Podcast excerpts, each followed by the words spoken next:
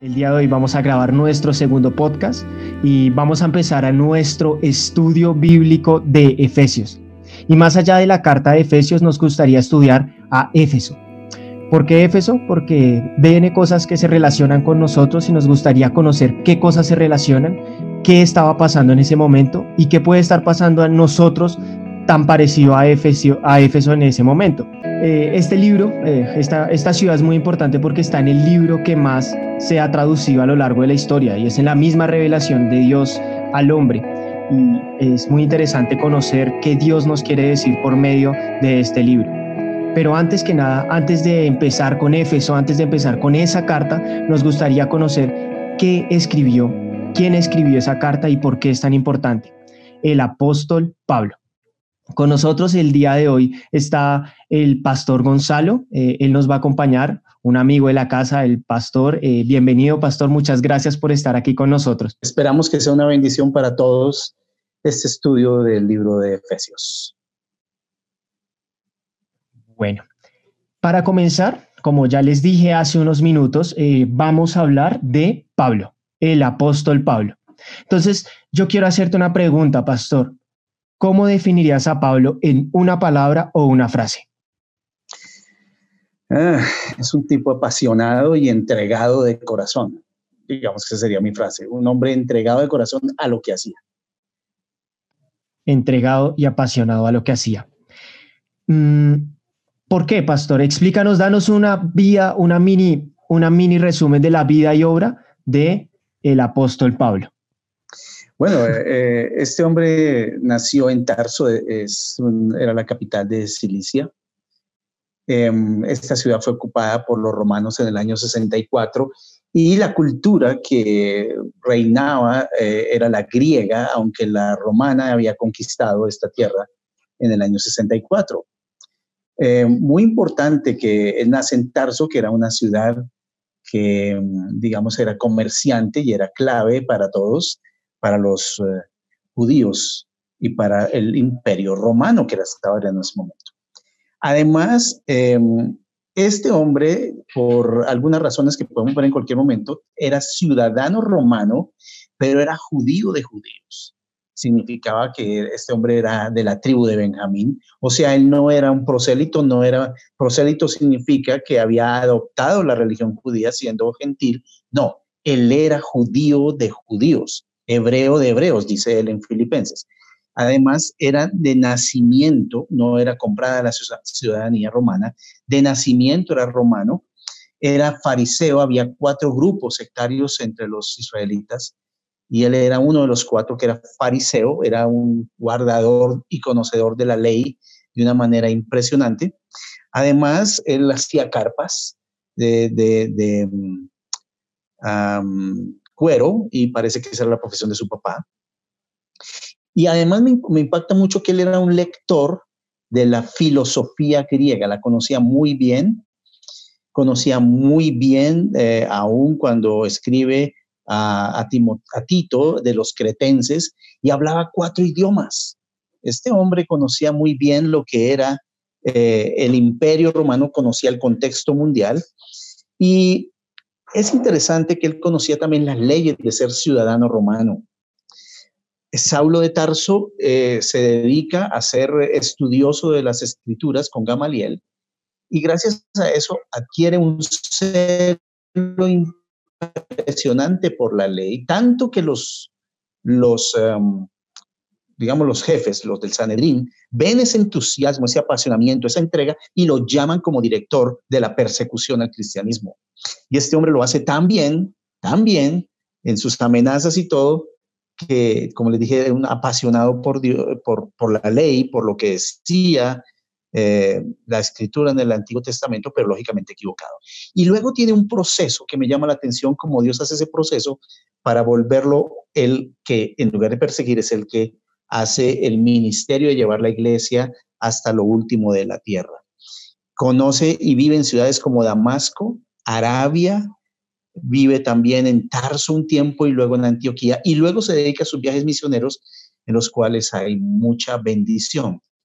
Y también veo que Pablo tiene muy claro lo que es la ley, pero tiene muy claro luego lo que es la gracia, y encuentra unos grandes temas que él empieza a tocar y puntos claves, porque él entendía muy bien la cultura, entendía muy bien las escrituras y había sido del otro lado, ahora era un cristiano convertido de una manera impresionante. Eso más o menos es un resumen. Ah, bueno, y, tal vez te quiero decir algo acá. Eh, el nombre Saulo significaba uno que ha sido pedido por Dios. Y cambia el nombre, que era el nombre hebreo de Saulo, al nombre griego, que es Pablo, que significa pequeño. Y tiene que ver mucho con la humildad con que este hombre recibió el llamado de Dios. Ahora sí, ese es un resumen pequeño de lo que es la vida de Pablo. Muchas gracias, pastor. Ahora que tú hablabas de que él era el perseguidor oficial del cristianismo, o, como que el Sanedrín lo, lo oficializó como vaya y mate a cristianos, porque Dios lo escogió, porque escogió un pecador de ese calibre. Ah, bueno, tal vez eh, hay una frase que tiene un, hermano mío. Él, hacía cosas antes de ser cristiano muy pesadas. Y él decía, yo hacía bien lo malo. Era excelente en hacer el mal. Y yo creo que Pablo puede ser que estaba haciendo las cosas mal, pero había dos cosas. Una, creo que era un hombre sincero, equivocado, pero sincero. Y dos, creo que eh, él, él era un, hombre convencidísimo de lo que estaba haciendo y Dios vio sus capacidades. Y Dios vio quién era Saulo y en quién lo podía convertir. A veces uno ve lo que, por ejemplo, el perseguidor de la iglesia, el ateo, el maloso, el que le tenemos todos miedo. Dios está viendo más que eso. Y Dios está viendo, este mismo hombre puede ser usado para mi gloria y fue lo que sucedió con él. Súper, súper. Gracias, pastor. Y entonces, Saulo no era malo? Porque yo leo, yo leo Saulo y me da ganas de, de mejor dicho, eh, latigarlo. No, mentiras. Ahí estaría. Pero no, sí, eh, ¿era malo Saulo? ¿O por qué cambió su nombre? Eh, ¿Qué pasó ahí? lo que pasa es que yo creo que las cosas hay que mirarlas desde dos perspectivas. Y me gustaría que en el chat escribieran, obviamente los que están escuchando no están viendo el chat, pero podemos leer algunas cosas. ¿Piensan que Pablo era malo? Porque hay un versículo en la Biblia que el mismo Pablo escribe, porque no hay justo ni a un uno. En el capítulo 1 de Romanos, en el versículo 18 al 32, habla de la maldad del ser humano, pero en el capítulo 2 incluye a los creyentes. O sea, yo pienso que cuando uno habla de alguien malo, eh, está hablando de, de toda la humanidad y uno se incluye. Ahora, que ese malo lo hacía convencido, porque Pablo dice, lo hice por ignorancia. Una cosa es la maldad por ignorancia creyendo, porque él creía que estaba sirviendo al Dios vivo. Y otra cosa es la maldad por convicción, sabiendo que no está contra Dios.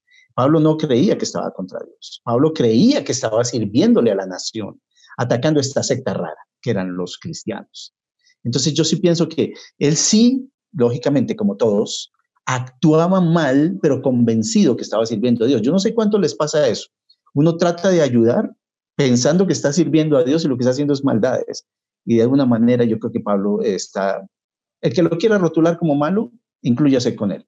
Y el que lo quiera rotular como ignorante, también incluyase con él. No sé si hay algunos comentarios del chat, Luis Felipe, si hay algunas cosas que están algunos comentando. Lau, Lau Guzmán dijo que piensa que hacía cosas malas. Eh, punto, punto, punto, punto. Dicen que en teoría todos somos malos. No sé si alguien más quiera decir algo al respecto ahí en el chat.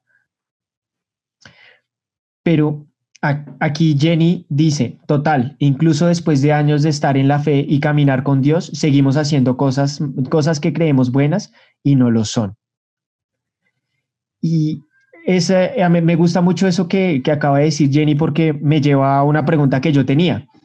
En Mateo 28, del 18 al 20, y se aparece Jesús antes de que él ascienda al cielo, llega y dice lo que llamamos la gran comisión. Em, y ahí manda a sus discípulos a ser discípulos de todas las naciones. Y bueno, en Hechos 1.8 habla de que en diferentes partes, como empezando en Jerusalén, Samaria, ¿cómo es? Hasta los confines del mundo. Y yo pienso en Saulo y digo, Saulo estaba haciendo la misma labor, pero a la inversa. Él salió de Jerusalén a perseguir cristianos, entonces él de alguna manera estaba haciendo la gran comisión eh, al revés pues si uno pone la gran comisión al revés, eso es malo. No, entras. Entonces él estaba haciendo eso, pero realmente yo veo en él a pasión, por ello, pero como, como decía este comentario, em, él creía que era bueno, ¿no? Sí, total. Y, algo que tengo que tener en cuenta es que Dios usa a unas personas que no son cristianas para sus propósitos. Y creo que eh, Él les había dicho en Hechos 1, salgan, vayan, eh, eh, reciban poder de lo alto y hasta lo último de la tierra. Y ellos se quedaron todos en Jerusalén. Y tuvo que venir un Saulo de Tarso a perseguirlos para mandarlos a Chipre, Antioquía, a Cilicia, a todo el pueblo conocido. Yo creo que esa dispersión eh, evangelizó más que quién sabe qué. Entonces lo que tú dices es cierto. Dios es usado, perdón, Dios usa a un Saulo de Tarso para provocar la primera expansión del cristianismo en el área conocida. Y Saulo no lo sabía. Saulo pensaba que estaba sirviendo. Es que es interesante. Sirviendo a Dios, y sí estaba sirviendo a Dios, pero no de la manera correcta. Pero era correcto porque mandó a los cristianos cumpliendo lo que Dios les pedía. Es increíble, esto es, esto, Dios, yo admiro a Dios cómo maneja las cosas malas para bien. Total. Y una pregunta, Saulo, siendo así, o sea, tan fuerte, con esas convicciones tan duras, que mataba, pues que era como, como fue que dijiste, el perseguidor oficial del cristianismo, ¿cómo terminó siendo cristiano? ¿Cómo, cómo hizo? ¿Qué pasó? Hay algo que siempre yo veo en el corazón humano. Yo creo que la gente que es malvada y que no está buscando a Dios y no ha oído de Dios, pienso que está contra Dios y Dios no le puede usar para su bien, sino realmente todo lo usa Dios para bien, pero no, la persona no está buscando su bien. Pero hay corazones convencidos. Por eso es que quise decir cuando me preguntaste para definirlo, era un hombre entregado y apasionado. Cuando este hombre en Hechos 9 se encuentra con Jesucristo y cae al piso, la primera pregunta es, Señor, ¿qué quieres que yo haga? Porque Saulo entendió lo que había estudiado en las escrituras y Dios lo toca y este hombre sensible era, estaba equivocado, hacía las cosas mal, pero Dios sabía que este hombre, al encontrarse con él, iba a ser transformado. Mira, nadie, ni por buen evangelista que fuera, iba a convencer a Saulo. Saulo no iba a ser convencido excepto por el mismo Jesucristo que lo tumba al piso, lo deja ciego, lo deja, mejor dicho, ah, con sus cartas en la mano, se acaban los propósitos de destruir y lo lleva a, a la ciudad, lo mete allá por tres días hasta que llega Ananías y ora por él yo creo que este hombre sí tenía un corazón para Dios, pero faltaba salir de esa ignorancia y Jesucristo sí se la, se la quitó de una.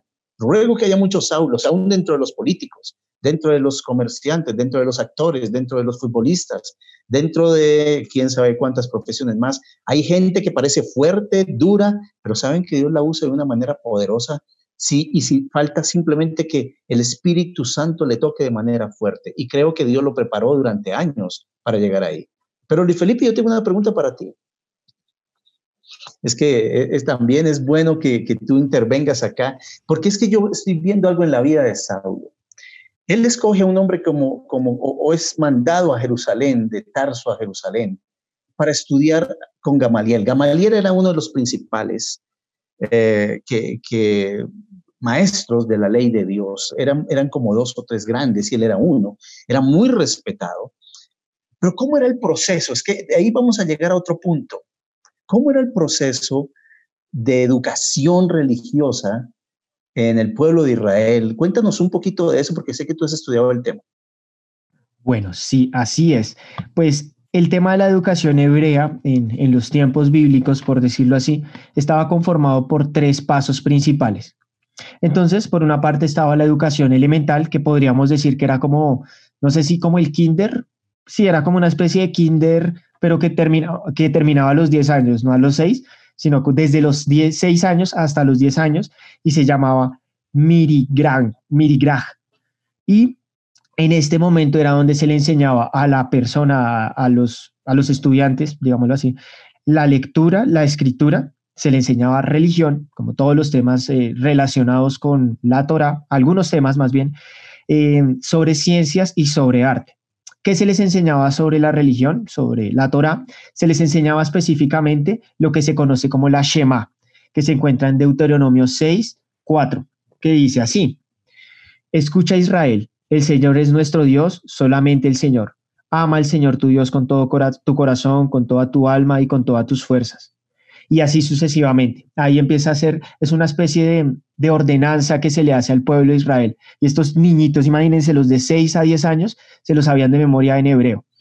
Y más adelante, ahí, ese era el primer nivel. Algunos de ellos no lograban pasar de nivel, eso era como por decirlo así, un reality show.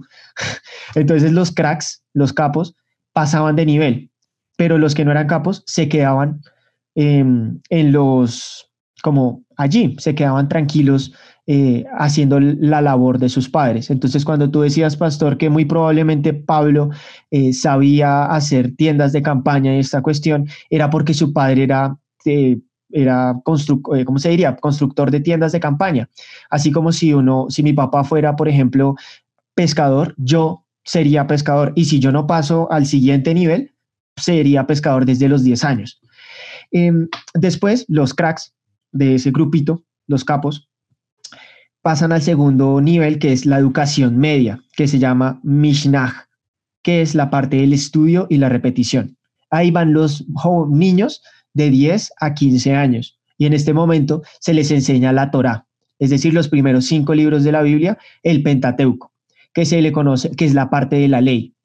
Eh, allí lo que hacen estas personas no solamente se la estudian y entienden, por ejemplo, el éxodo o qué, pasó con Moisés o todas esas cuestiones, sino que se las aprenden de memoria. ¿Y qué pasa? Ahí otra vez se hace un, ¿cómo se diría? Como un despulgue, un filtro. Y solo quedan los cracks nuevamente. Los que no, los que ya se quedaron en este nivel, pasan a ser em, pescadores, carpinteros, etcétera, etcétera. Y finalmente está la educación superior que se llama la Gemaya, que va de los 15 a los 18 años. Allí se les enseña toda la Tanaj, que es el Antiguo Testamento, que viene la Torah, lo que, lo que ya se sabían, lo repasan, digamos.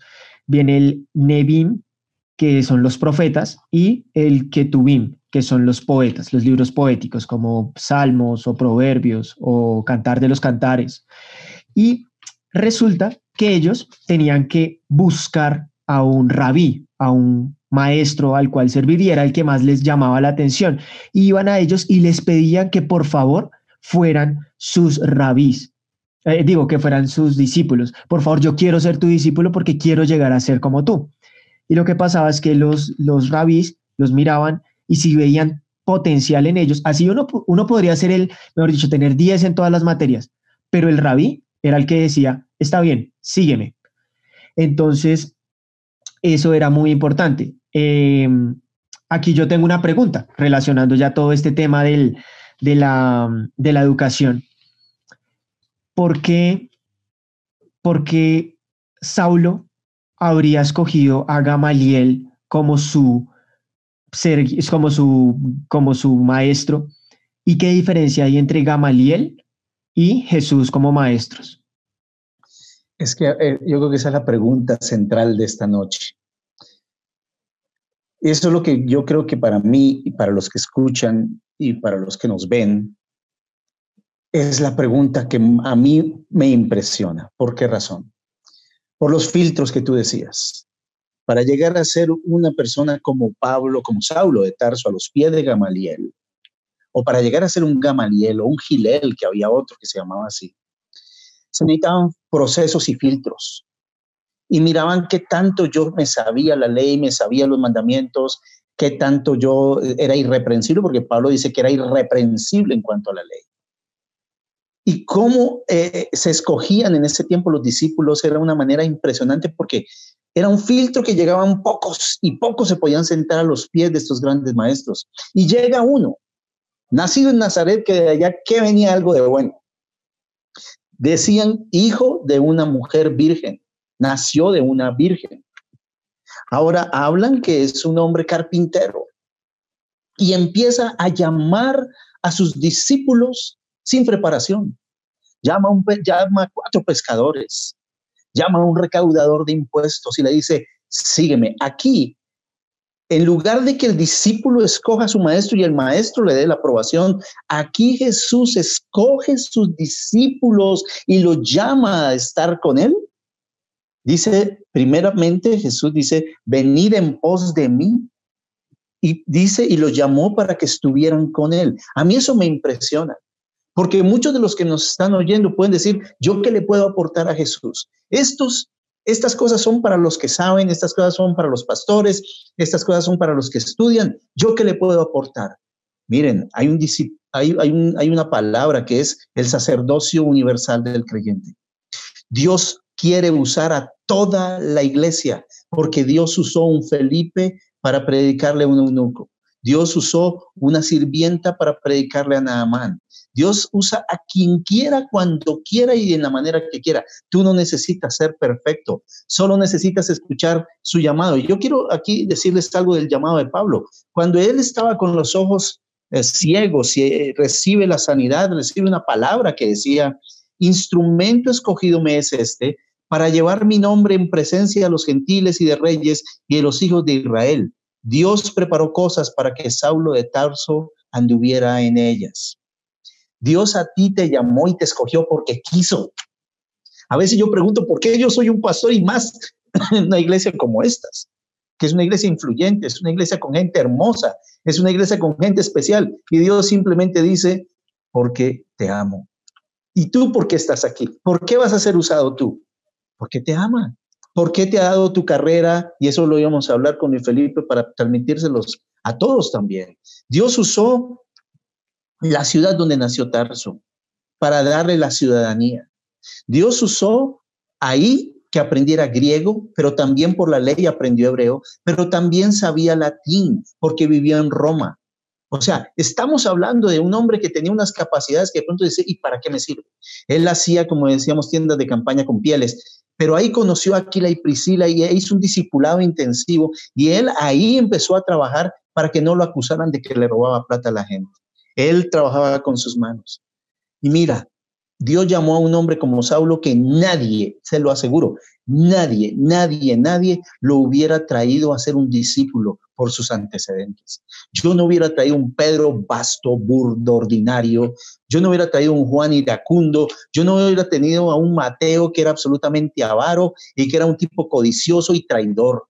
Yo no hubiera usado un celote que era un tipo de izquierda revolucionario, ni a un Judas que yo pues porque Jesús sabía que era un ladrón. Pero mira cómo Dios usa a esta gente. Y me acuerdo del Antiguo Testamento cómo David usó a amargados, endeudados, emproblemados y sacó 400 valientes hermanos que están oyendo y viendo.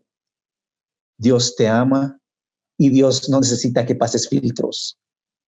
Él necesita tu corazón y Él necesita tu obediencia. Él solo necesita que escuches su llamado y Él solo necesita que tú le digas, sí, Señor, ¿qué quieres hacer conmigo?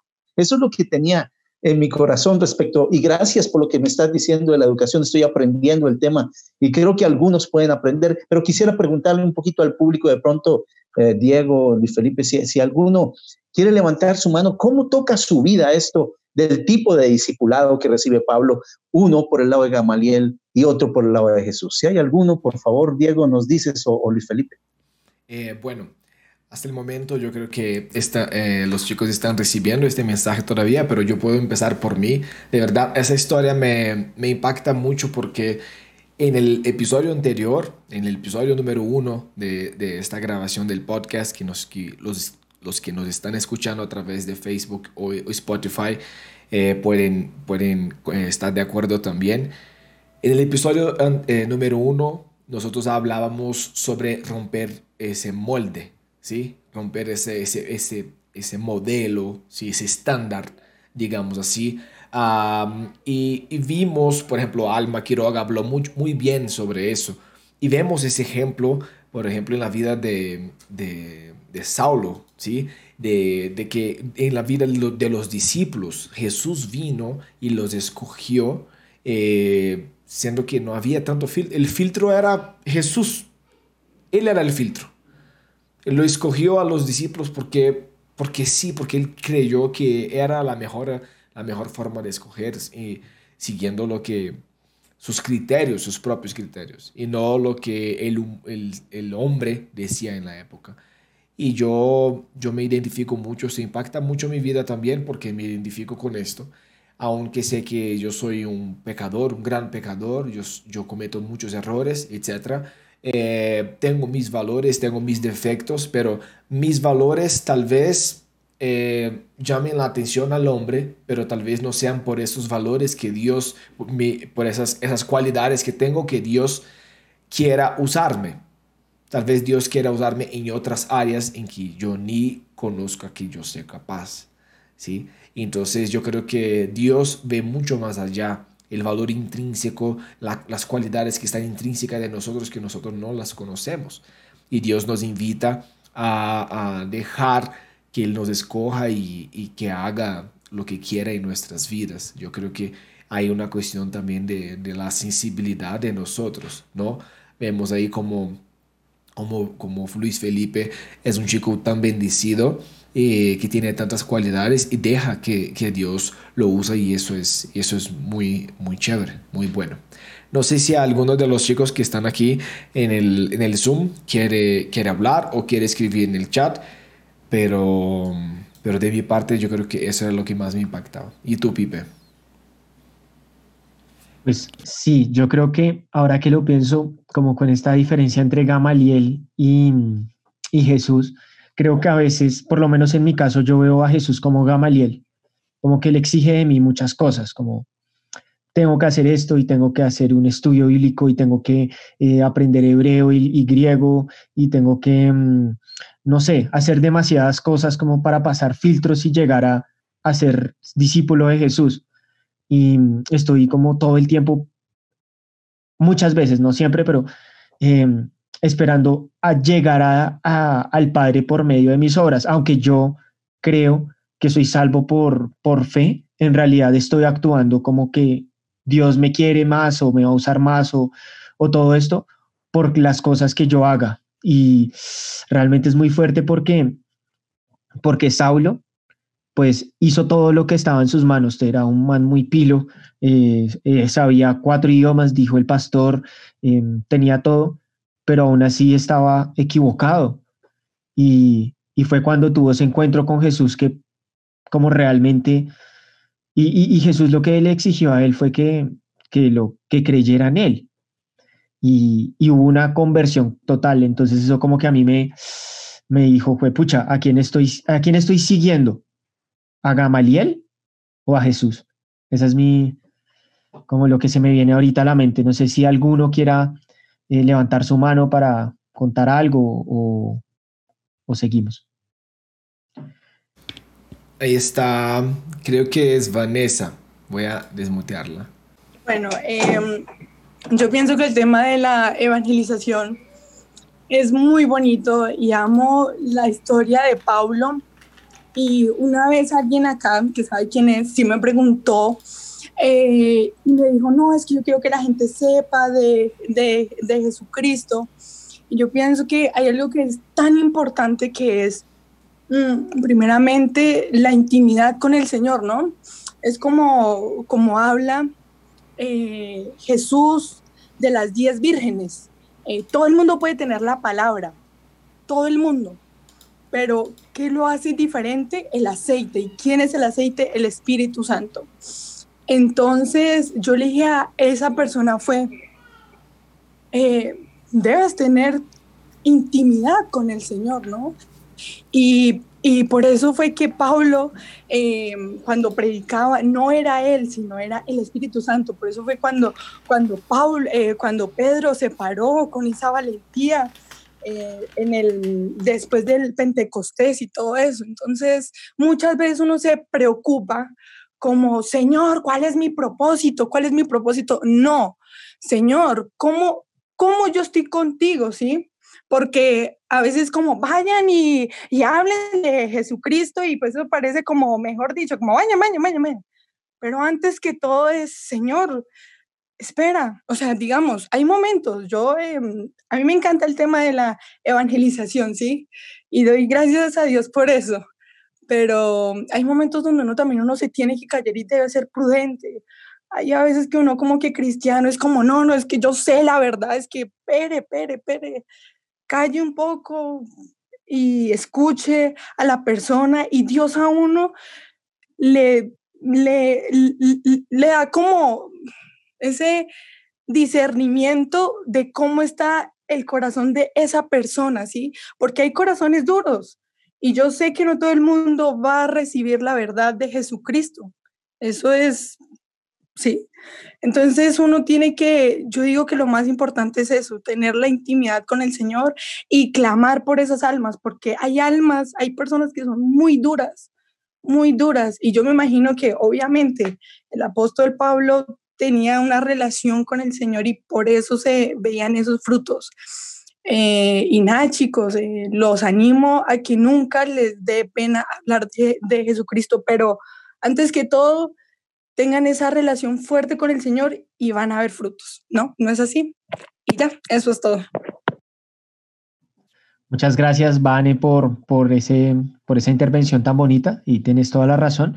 Eh, Avi quería también tener la mano levantada, entonces, eh, para que, porfa, nos cuentes qué nos quieres decir y ahorita leo unos comentarios. Sí, yo vi que, te, que está Catarín, ¿cierto? Catarín tiene la mano levantada, ¿sí? Entonces... Sí, es Abigail. Abigail. Hola. Listo. Bueno, pues lo que yo quería decir con respecto a este tema es que me parece como muy interesante primero ver cómo Dios utiliza a cualquier persona, como a Él no le importa lo que tú hayas hecho, sino lo que tú eres, quién eres, tu capacidad. Y algo que me llamaba mucho la atención que Vanessa decía y era el Espíritu Santo.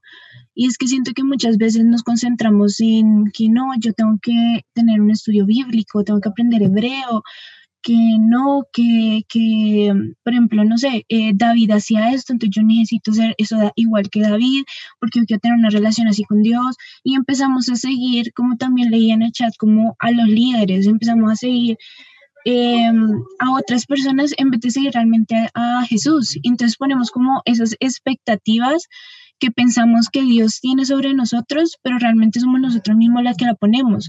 Entonces decimos como, no, es que eh, yo quiero evangelizar, pero yo no hago esto ni hago esto. Pero el Espíritu Santo está ahí diciéndote, te tengo para evangelizar y yo quiero que evangelices pero como tenemos como esas expectativas, como dicen, como no, es que yo no soy una persona disciplinada, yo no me despierto a las 4 de la mañana a orar, yo no hago esto y no lo otro, entonces dicen, no, no voy a servir para eso, pero no estás escuchando como el llamado que Dios te está haciendo.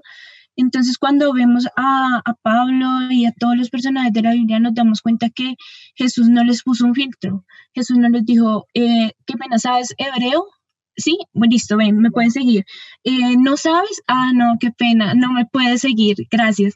Jesús no hizo eso, Jesús dijo, ¿sabes qué? A ti te quiero para esto y me vas a seguir. ¿Y qué vemos en ellos? Que tenían un corazón dispuesto, su corazón estaba dispuesto a dejarlo todo por seguir a Jesús. Pero entonces muchas veces eso también es lo que falla. Por ejemplo, por ejemplo, Pablo donde Pablo no hubiera tenido el corazón dispuesto a aceptar que había cometido un error, él habría seguido lo mismo y no estaríamos hablando de él. Entonces siento que eso también es algo importante, como disponer el corazón a escuchar al Espíritu Santo para saber el propósito que Dios tiene con nosotros y no pensar en las expectativas que es que fulanita sabe hebreo, entonces yo no sé hebreo, entonces yo no voy a servir para lo que para evangelizar y esas cosas. Como no ponernos a pensar en eso, sino más bien en escuchar la voz del Espíritu Santo y seguirlo a él. Y ya. Felipe, yo quería decir algo acá. por eso, por eso es que Efesios empieza diciendo quiénes somos para Dios. Bendecidos, adoptados, redimidos, amados, mejor dicho, lleno de bendiciones. Por eso él empieza así. Él no empieza diciendo hebreo de hebreos, él no empieza diciendo con... El cuarto idioma era el arameo, por si cualquier cosa, porque él también estudió Antiguo Testamento y hay unos libros escritos en arameo. Y en el capítulo 1 dice, y, y el Espíritu Santo son las arras, en Efesios. Y luego en el capítulo 2 explica la salvación y explica cómo se quita el muro de separación. Y, y, a mí me impresiona que Pablo nunca, nunca toca requisitos a menos que esté formando una iglesia como hizo con Tito y con Timoteo. Él empieza con lo que Dios hizo. Es que aquí el punto es, ¿qué es el Evangelio y qué es la religión? La religión es el esfuerzo del hombre por agradarle a Dios y llegar a Dios. El Evangelio es el camino de Dios para acercarse a Él y todo se lo debemos y eso me apasiona. ¿Quién no le entrega su vida a Jesús sabiendo que Él ha dado todo, dio los pasos, quitó obstáculos, hizo todo para acercarse a mí, para decirme, sígueme? ¿Quién soy yo para decirle, Señor, quién soy yo? bueno, qué redundancia. Pero honestamente, Él me ama y Él me ha escogido. ¿Por qué? No lo sé. Lo único que sé es que yo lo quiero seguir y servir. Eso no significa que siga andando en pecado, pero sí significa que aún a pesar de mis pecados, Él me amó. Súper bien, súper bien. Increíble. Bueno, acá en el chat, bueno, antes del chat yo quiero decir también una cosita y es que creo que mm, como que la ley, como que Saulo representa la ley, o pues el Saulo como hasta que se convierte en Pablo y Pablo se convierte en la gracia, pero no porque sea, se vuelva gracia entonces deja de hacer la ley, sino que la ley toma sentido y hace esas cosas con amor. Y bueno, ahora sí quiero, eh, se armó aquí un, se armó la gorda en el chat, no mentiras, entonces quiero leerlos lo que, lo que se dijo, lo que se, pues lo que dijeron aquí en el chat. Entonces, Jen Torres dice, eh, total, incluso después de años de estar en fe y caminando con Dios, seguimos haciendo cosas. Ay, perdón, eso no era, era esto, perdón. En los últimos días, dice Jen Torres, eh, te amo, Jiji, eh, Dios ha estado hablando a mi vida acerca de poder dejar de verlo a Él a, la luz de mi relación con mis padres, amigos, compañeros, etcétera. Después de pasar mucho tiempo sintiendo que las personas alrededor en cierta medida esperan cosas de mí o me expresan amor, en función de lo que hago bien o de aquello en lo que estamos de acuerdo. Llega Dios a decir que no me ama porque, por lo que hago, sino a pesar de lo que haga. Y justo entrar aquí me hace a confirmar que de alguna manera eso que Dios ha estado, es lo que Dios ha estado mostrándome. Y aquí Laurico responde que no le parece que todo, no mentiras. Ella responde, está buenísimo eso que nos explican, porque a veces preferimos seguir a otros, un líder, un pastor o cualquier otra autoridad, y en, y en realidad solo debemos seguir a Jesucristo. Eh, perdón, Jesucristo, porque están mayúsculas, para que no lleguemos a cansarnos de seguir a Jesús, porque, como decían, Él no nos manda más de lo que podemos dar, a diferencia de nosotros como seres humanos. Entonces, uff, tremendo eso, Lau, dijo Jen, y Lau Infante eh, dijo, da esperanza. Ver que Dios nos escoge sin tener que pasar filtros, sin rangos, ni estatus, solo escucharlo y obedecerlo. Así que simple, así de simple. A veces uno mismo se complica, pero el Señor nos solo dice, solo sígueme que puedo usarte para algo grande. Uf, eso es hermoso. Y María José eh, Espinosa responde, me llama la atención el cambio del nombre y creo que se relaciona con el paso de creer servir a un, a un Gamalel, a Jesús, lo, justo lo que, lo que había dicho. Saulo, como decía Pablo, eh, sigue diciendo María José, significa, eh, significaba escogido por Dios y, una, y uno pensaría que cuando Jesús lo llama, lo deja ciego y lo, re, y lo, Y lo re, perdón, revuelva, se, se cumple el propósito de su nombre pero aún así Pablo decide cambiar su nombre a uno más sencillo, que muestra quizás que no es mérito propio, sino por voluntad divina. Y aunque Pablo era un hombre muy capaz, muy inteligente y hábil, no fueron esas cosas las que hicieron digno de, eso. Fue lo que Dios vio en su corazón y decidió hacer. Conocerlo, conocerse pequeño es saber, eh, es saber, ¿cómo es? Conocerse pequeño es saber grande a quien está dentro de uno. Y acá sigue la conversación. Entonces Jen responde, es súper lindo lo que dice Avi, eh, lo que había dicho Avi. A mí me pasa mucho eh, específicamente eso de sentir que sin disciplina Dios no va a usarme, pero si pensamos en Pedro, por ejemplo, él no tenía un carácter perfecto, pero sí la voluntad de seguir a Jesús y en esa medida es que Dios puede usarnos. Él es quien toma nuestras debilidades y problemas de carácter para transformarnos en su obra, aunque a nosotros nos parezca imposible. Y Lau responde, y que por esa razón Dios no quiere, no quiere una relación, una religión de nadie, demanda relaciones. ¡Súper! Eso es lo que eh, ha ocurrido en el chat y es realmente impresionante. Diego. iba a decir algo. Eh, no, muy interesante, la verdad. Me encanta leer, eh, ver estos comentarios ahí y me hizo recordar algo. Es un ejemplo de que pasó en mi vida y yo reflejo eso de cuando, por ejemplo, Dios me llamó o, llama a, alguno de, de los que están acá. Eh, yo recibí una llamada por teléfono una vez cuando yo estaba en la Universidad de Sistemas de Información en la época y yo estaba aprendiendo a, programar en un lenguaje de programación que se llama C, el C Sharp. Eh, y el chico me dijo, yo dije, no, pero yo no estoy capacitado todavía, yo no estoy, yo no tengo todas las cualidades, las habilidades para tomar ese cargo, pero yo quiero mucho trabajar en tu empresa y tal. Y él dijo, no me importa, no me importa lo que estás estudiando, ni me importa la universidad, la verdad. Solo quiero saber qué has programado, qué has hecho. Y dije, pero ¿cómo así? Entonces yo pregunto, pero ¿cómo así no importa? O sea, no, me, no te importa entonces si yo tengo eh, tales eh, diplomas, etc. Dijo, no, no me importa. Aquí hacemos, aquí hacemos pasar la cosa, hacemos aplicaciones. Solo quiero saber qué lenguaje sabes tú y mándame a mi correo los programas que has hecho. Y la verdad me pareció tan raro esto porque yo no tuve que probar con títulos lo que yo podría hacer. Y después, cuando vemos la vida de los discípulos o la vida del propio Pablo, Dios llamando a personas que al ojo humano, ¿cierto? Para este currículo de discípulo, imagínate si fuera anunciado antes anunciado de una forma así.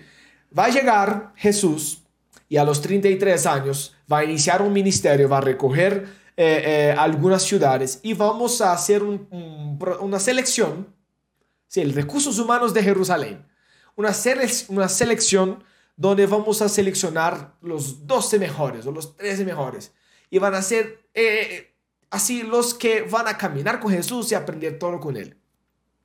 Entonces cada uno va a pensar que cuáles son los requisitos, ¿no? ¿Cuáles son los requisitos? ¿Quién diría que un pescador, un, cobrador de impuestos podría estar ahí entre los discípulos? Porque yo creo que nos, es exactamente lo que el pastor le estaba diciendo. Nosotros como seres humanos ponemos esos requisitos para llegar a hacer algo delante de, de Jesús y poder caminar con Él ahí. Pero él fue el que llegó y puso requisitos totalmente distintos de lo normal. Él, rompió ese, ese, molde, ese modelo y dijo, no, yo quiero este, este, este y este. Y empezó a invitar a la gente, ven por mi propósito, ven por, ven por, por lo que yo quiero predicar acá, ven por la idea que yo, traigo, que yo quiero traer como nueva, y etc. Y eso es muy bonito. Eso es muy bonito realmente, porque pensamos a veces, no, Pipe, eh, por ejemplo, nosotros que somos jóvenes acá, eh, si tú tienes, por ejemplo, 18 años y vas a escoger ahora qué vas a estudiar, tú piensas, bueno, si yo quiero ser un ingeniero, yo tengo que estudiar matemática, eh, tengo que estudiar inglés, tengo que estudiar un poquito de, de, italiano, tengo que estudiar, sí, tengo que estudiar sobre mecánica y, y etcétera, porque ahí está como el escopo, el escopo. Pero Jesús viene para quebrar el escopo. ¿Qué tienes que tener para ser un discípulo? ¿Qué tienes que tener para seguir a Jesús? Ese escopo Jesús lo rompe dice un corazón puro, un corazón quebrantado, un corazón donde el centro es Jesús, el centro de la voluntad es Jesús. Yo creo que eso, eso es, me encanta, me encanta ver la Biblia desde esa perspectiva. La verdad es lo que más me gusta. La verdad, romper ese escopo, ese, ese paso a paso. Y Jesús mostrar que eh, tanto, tanto el pastor Gonzalo como médico o como una persona eh, que viene de, de, publicidad, ambos pueden trabajar junto por el mismo objetivo que es llevar el Evangelio a más personas, personas en el mundo. Eso es muy bonito, muy bonito. Quería, quería decir algo aquí, Pipe. Eh, el 80% de los problemas que tuvo Jesús fue con los religiosos. Siempre que tenía un encuentro con ellos era un problema. Y él pasó el, más del 85% de su, de su tiempo con gente que para nosotros no valía la pena. Las prostitutas, los eh, ladrones, los cobradores de impuestos. Y el 80% del tiempo con ellos tuvo más conversiones que el 20% con los religiosos. Ahorita te doy tres puntos más, pero quisiera oír lo que ibas a decir, Pipe. No, increíble. Realmente esto está muy, muy interesante. Y a mí algo que me, me sorprende es como, pues sí, Dios, pues ah, tú dijiste una frase hace un momento, Pastor Gonzalo, que Jesús escoge a sus discípulos y nos escogió porque nos ama y no por todas las cosas que hacemos o tenemos o los títulos. Pero yo creo que aún así Él utiliza nuestros, como, quienes somos, porque yo creo que algo que se cree mucho y que es eh, falso es que cuando uno llega a los pies de Cristo uno tiene que volverse igualito. Todo el mundo, todo el mundo es igual y, no es así. Yo creo que Dios utiliza, por ejemplo, el humor de, mi persona eh, para su gloria. O, por ejemplo, el, el, don de la música para, por ejemplo, Daniel Sánchez o, Diego o cualquiera, ¿sí? Él utiliza todo eso para su gloria. Y pensándole en ese sentido, es como que Dios es el que le da sentido a todo eso. Entonces yo, yo, te tengo, yo tengo una pregunta aquí. Todos esos conocimientos de Pablo, que haya nacido en Tarso, que tuviera doble nacionalidad, que supiera cuatro idiomas, que fuera fariseo, eh, toda la educación que recibió también desde el punto de vista em, romano, ¿qué aportó? O sea, ¿cómo Dios utilizó eso a favor de, su reino, de hacer avanzar su reino? Y, no sé, eh, es un poco larga la pregunta, pero solo es como una aclaración. hay un profesor de, la, de mi universidad que él dice que todos los profesores tienen filias y fobias. Y si uno va y ve una clase con ese profesor, así se llame distinto la materia, va a hablar de lo mismo. Entonces, pues yo creo que eso es algo muy humano, ¿no? Y Pablo era un ser humano. Entonces yo creo que él también tenía filias y tenía fobias. Y no sé si él tenía una serie de puntos que a él le interesaban mucho y que tú nos puedas eh, eh, mostrar de pronto cuáles eran esos temas que a él le, impactaban y qué relación tenían con lo que él había aprendido y cómo Dios utilizó eso. Bueno, eh, aquí hay un punto importantísimo y es el orden de las cosas. Porque una cosa es todo lo que tenía de preparación de Pablo que no lo dejó acercarse a Dios y creo que el 80% de nuestros obstáculos son puestos por nosotros, no por la gente, para acercarse a Dios. Y Dios nos dice que nos ama y nosotros decimos, pero es que yo soy, pero es que yo tengo, o pero es que yo necesito ser mejor o más exitoso. Eh, yo creo que nosotros ponemos los obstáculos para la cercanía con Dios. En la cruz Él los quitó todos. Es el orden de las cosas. Yo creo que eh, yo, Dios no me ama más porque yo haya terminado el instituto bíblico. Pero una vez me entregue a Jesús, con toda mi pasión y todo mi corazón, voy a prepararme en el instituto para poder explicar las escrituras. Es el orden, no sé si me logras entender que a veces uno hace el instituto para ver si ahora puede alcanzar a hacer algo. No, no, no, no. Ya me dio Dios todo y el instituto me prepara. Ojalá hay gente aquí bilingüe. Hay gente aquí que tiene un llamado a ir a otro lugar. Hay gente que aquí que tiene una esperanza en su vida, una profesión en su vida. Gloria a Dios, porque Dios va a usar todo eso para expandir su reino. Por ejemplo, mi profesión me permite entrar a países eh, prohibidos, porque como médico puedo entrar. Y es más, están necesitando, no me voy a ir, no quiero, pero no, no he tenido el llamado para irme allá, pero puedo hacerlo por esa razón. Como misionero no puedo entrar. Hay gente que, tiene una labor eh, muy bonita en el área de publicidad, como decía Diego, o en el área de artística, en cualquier área como tiene en este momento Luis Felipe. Cualquiera de nosotros puede ser usado por Dios donde quiera y como quiera. Y aquí hay un punto importante, y es que Saulo de Tarso, como les dije, él estuvo un tiempo en Damasco, un tiempo estuvo en Arabia, un tiempo estuvo en Tarso, y fueron como 14 años de preparación. Porque a veces uno piensa que se entrega al Señor y de una quiere que todo el mundo haga de todo. Pero si quieres ser usado por Dios, Dios tiene una preparación para tu vida. La de Saulo fueron años. La de otros es inmediatamente. Por ejemplo, eh, la mujer samaritana no necesitó de preparación para ir a decirle a todo un pueblo que había oído de un profeta que le había dicho toda su vida. Pero eh, hubo un hombre llamado Moisés que tuvo 40 años de preparación. Tuvo un, hombre llamado Abraham que tuvo 25. José tuvo 13 a 17 años. Jesús, Jesús tuvo 30 años antes de iniciar su ministerio pleno de preparación, de escuchar la voz del Espíritu Santo, de obedecer al Padre. No narra la Biblia de milagros, no narra la Biblia de resurrecciones, no narra la Biblia de grandes predicaciones antes de los 30. Él mismo necesitó una preparación. Y yo creo que a veces nosotros somos un poquito apresurados y queremos devorar las naciones. Es increíble que a los 18 años yo creía que el mundo me pertenecía y, después del tiempo sé que solo le pertenezco a Jesús por gracia. Es, es increíble que las cosas cambian. Y creo de todo mi corazón que hay temas que a Pablo le interesaron. ¿Por qué? porque Pablo se dio cuenta que la ley no podía suplirlos. Por ejemplo, la salvación por gracia. Él vio que la ley no salvaba. La ley tiene tres propósitos y ninguna es para salvación.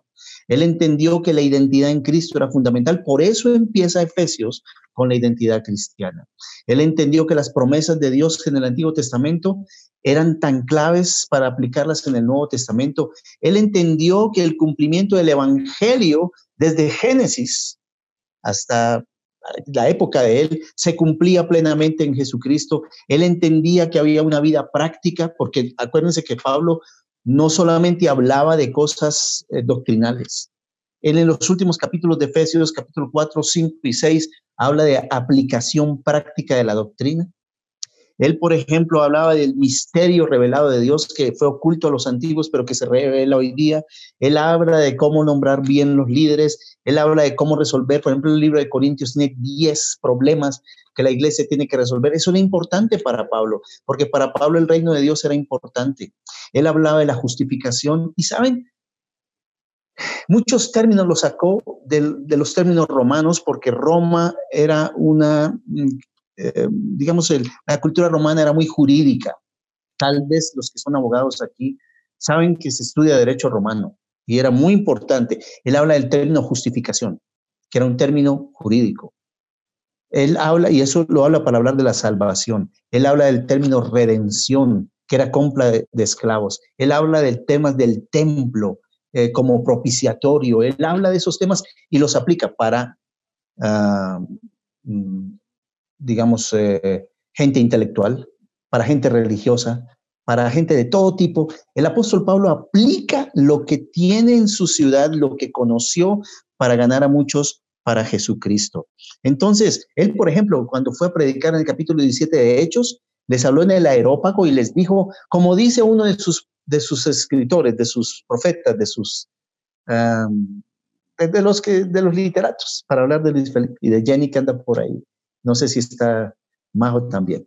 Pero él decía, como decía uno de ellos, él leía literatura griega y no la leía simplemente, la conocía profundamente. Todo eso lo usó para predicar allá en, en Atenas. Increíble, porque él usó lo que Dios le dio para la gloria de Dios. Entonces, a lo que voy es el orden en que coloquen las cosas. Yo no hago cosas para agradar a Dios, pero ahora que Dios me limpió, todo lo que pueda prepararme, todo lo que pueda ser usado para su gloria lo voy a hacer. Wow, qué hermoso. Muy interesante lo que estaba diciendo el pastor porque realmente Dios nos llama y llama ya. Y yo creo, además de eso, de lo que el pastor dijo sobre cuando nosotros conocemos a Jesús, nos preparamos más para enseñar sus escrituras, yo creo es como como una relación, ¿sí? Cuando conocemos a alguien, ¿cierto? Empezamos a interesar como, Queremos conocer más y más qué hace, qué horas duerme, qué horas levanta, qué come, ¿cierto? Si ora, si no ora, si canta más o si ora más, si lee, si lee más la Biblia o qué estudia, qué estudia en la universidad. Queremos conocer más sobre la vida de esa persona. O si tenemos algún, por ejemplo, tenemos a, algún ídolo, sí, alguna, no un ídolo, pero una persona que tenemos como referencia, eh, algún autor, etc. Queremos saber cómo fue la vida de esa persona y, creo que con Jesús lo mismo, cuando nos apasionamos eh, por el Evangelio, cuando nos, apasionamos por Él, creo que nace dentro de nosotros esa llama de empezar a, buscar más sobre Él. Sí, yo creo mucho en eso. Entonces, Pipe, no sé, ¿qué tal si, mientras los del chat van eh, escribiendo ahí sus comentarios, para la transmisión de Facebook, yo hago una pausa, pongo una canción y después regresamos, regresamos para que ustedes hagan el cierre. Súper, pero antes eh, quiero leer el comentario que hizo Catalina para que no quede volando. Eh, tú contaste eh, tu testimonio cuando aplicaste a este trabajo y te dijeron, no me interesan los estudios, quiero saber qué haces. Entonces Cata respondió, me hace pensar que lo que dice Dieguito es un proceso de selección ¿Qué pasaría si Jesús fuera el de recursos humanos y estamos en un proceso de selección? No creo que pasáramos, pasáramos si fuera en los estándares humanos, pero como Jesús lo que busca es lo que hay en nuestro corazón, la disposición es la disposición para servirlo. Y yo quiero añadir a eso que dicen ahí, Cata, y es el tema de, hay un, hay un programa para buscar empleo, estoy buscando empleo, por si me quieren, no me entras, eh, que se llama talento, talento no palanca. Y mm, yo creo que Dios, si hiciera un coso para buscar personas que lo sigan, no se llamaría talento no palanca, sino disposición, no talento, no palanca. Es la disposición y el abrir el corazón a Jesús lo que nos permite ser útiles para su reino. Y ya, entonces, eh, ahora sí, estos cinco minuticos eh, para que si quieren, nos encantaría escuchar sus voces, eh, si no, pueden escribirlo por el chat también los que están aquí en la transmisión y, y ya pasamos a la conclusión. Listo.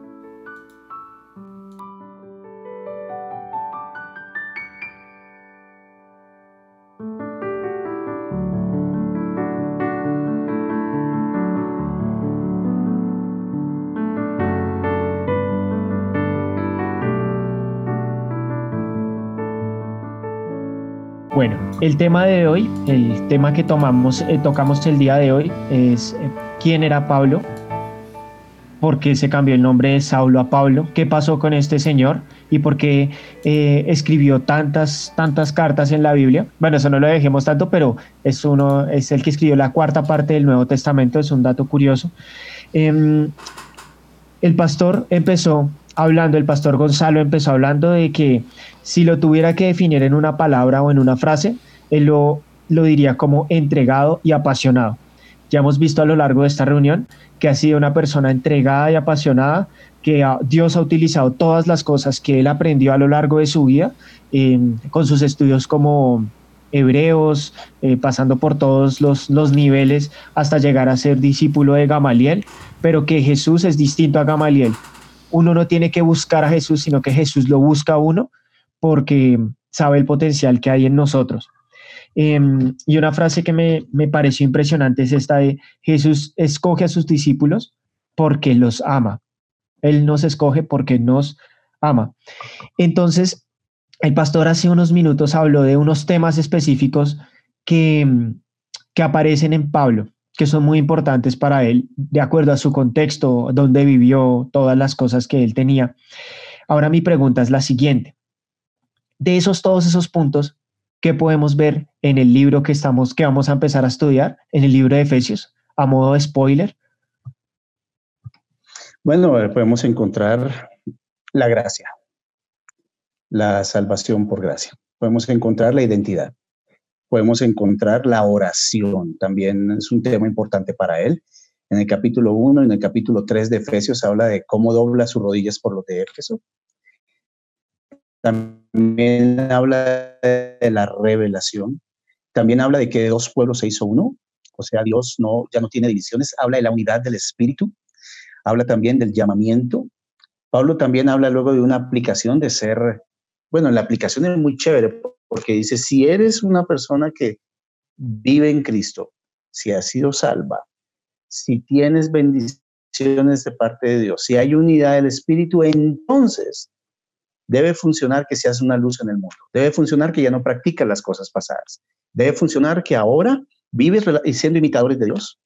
Ahora sigue también diciendo que sean llenos del Espíritu Santo, que vivan sabiamente. Dice cómo deben tratarse esposo y esposa, cómo deben tratarse con los hijos. También habla de cómo debe vivir eh, eh, con el jefe y cómo debe vivir en sociedad. Y finaliza con guerra espiritual. ¿Qué me llama la atención de Efesios? Que del capítulo 6, versículo 10 al 20, habla quién es el enemigo. Y a veces uno piensa desde el capítulo 5 hasta el 6 que el enemigo es la esposa, el esposo, los hijos, el jefe.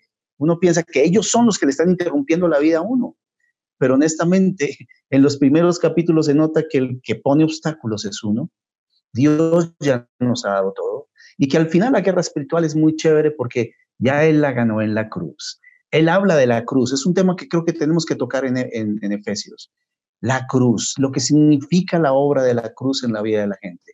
Y pues quiero hacer la publicidad porque en la próxima que tengamos, vamos a estar hablando un poco sobre la ciudad de Éfeso, vamos a estar un poquito hablando sobre sus deidades y vamos a empezar a, ver que eso es muy parecido a lo que estamos viviendo hoy en día y vamos a empezar a ver las bendiciones de Dios, la gracia de Dios, la salvación de Dios.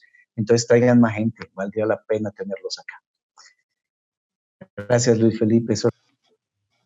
Bueno, muchísimas gracias, Pastor. Entonces ya saben, este es un mini spoiler o más bien un abrebocas de lo que vamos a estar estudiando en, no en Efesios, sino en Éfeso. Digamos que somos personas de Éfeso. Ah, para finalizar, a mí me gustaría contar una pequeña anécdota. Una vez yo iba en un carro con un amigo y mi amigo pasamos por una iglesia cristiana y él dijo, hizo un chiste. Eh, bueno, el punto es que él dijo como, oiga, venga, ¿usted por qué todavía le crea la Biblia? Eh, si eso se escribió hace dos mil años, hace un pocotón de tiempo. Y aunque yo no tenía la más mínima idea de qué responder, así con apologética diciendo, no, es que em, uno puede, no, yo no tenía el argumento de esa manera, pero yo lo que, lo que yo le dije a él fue, a pesar de que fue escrito hace dos mil años o más de dos mil años, está, es muy reciente, está al día, todo lo que dicen es, en, esos, en ese libro es vigente para mi vida. Entonces, me gustaría que pensáramos ahora en adelante que ahora ya vimos a quién, quién escribió esa carta, ahora vamos a ver dónde la escribió y por qué la escribió y qué gente había en ese lugar. Y que, como dijo el pastor, miremos qué tanto nos parecemos a, al pueblo de Éfeso y qué tanto nos habla Dios por medio de esta carta de Efesios ahora en nuestras vidas, en estos tiempos de confinamiento y toda esta cuestión. Yo no tengo mucho más que decir. Muchas gracias por, por haber venido, por escuchar este, este podcast. Eh, estamos muy, muy felices y, y muy gozosos. Muchas gracias. Bueno, gracias igual Pipe. Gracias Pastor por su tiempo, gracias por tanto conocimiento. Nos vemos en los siguientes episodios eh, con esa serie de estudios de Efesios. Eh, obviamente todos van a estar invitados también. A cada 15 días nosotros vamos a traer eh, partes de este estudio. Les recuerdo también que además en que, que, la transmisión va a ser en vivo en Facebook, nosotros subiremos este episodio en YouTube para que ustedes puedan compartir con sus amigos y también en Spotify.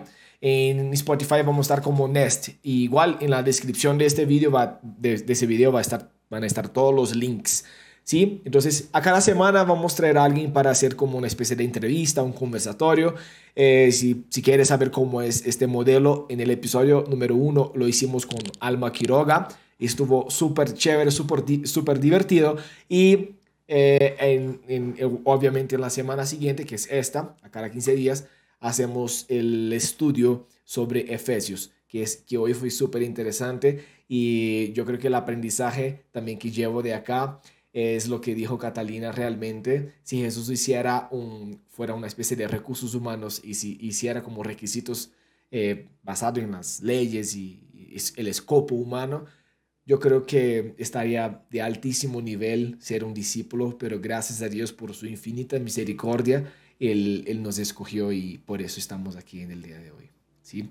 Pastor, ¿quieres eh, dar sus últimas palabras de hoy para los jóvenes.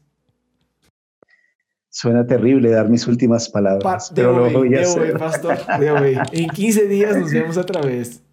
Yo, lo entendí. Bueno, no, em, por favor cojan, eh, de pronto algunos pueden empezar a mirar qué, qué, qué era Éfeso, cómo era la ciudad. Eh, lean, a nosotros nos interesa hoy abrir el espacio, pero qué rico poder interactuar con todos. ¿Qué significa eso? Que tú puedes traer un aporte, por eso pedimos que levanten la mano. Eh, si no tienes el aporte, no te preocupes porque aquí todos estamos aprendiendo. Y también que empieces a leer el libro de Efesios, el capítulo 1, versículos 1 al 13, donde habla de las bendiciones de Dios. Bueno, creo que se cortó al final, pero el pastor estaba invitando a todos que, que leamos el libro de Efesios, cierto que nos metamos ahí en, este, en esa historia que nos va a sacar muchos, muchos aprendizajes. Bueno, muchas gracias. Muy obrigado. Vale, gracias a todos. Nos vemos. Chao, chao. muchas bendiciones. Chao. bendiciones.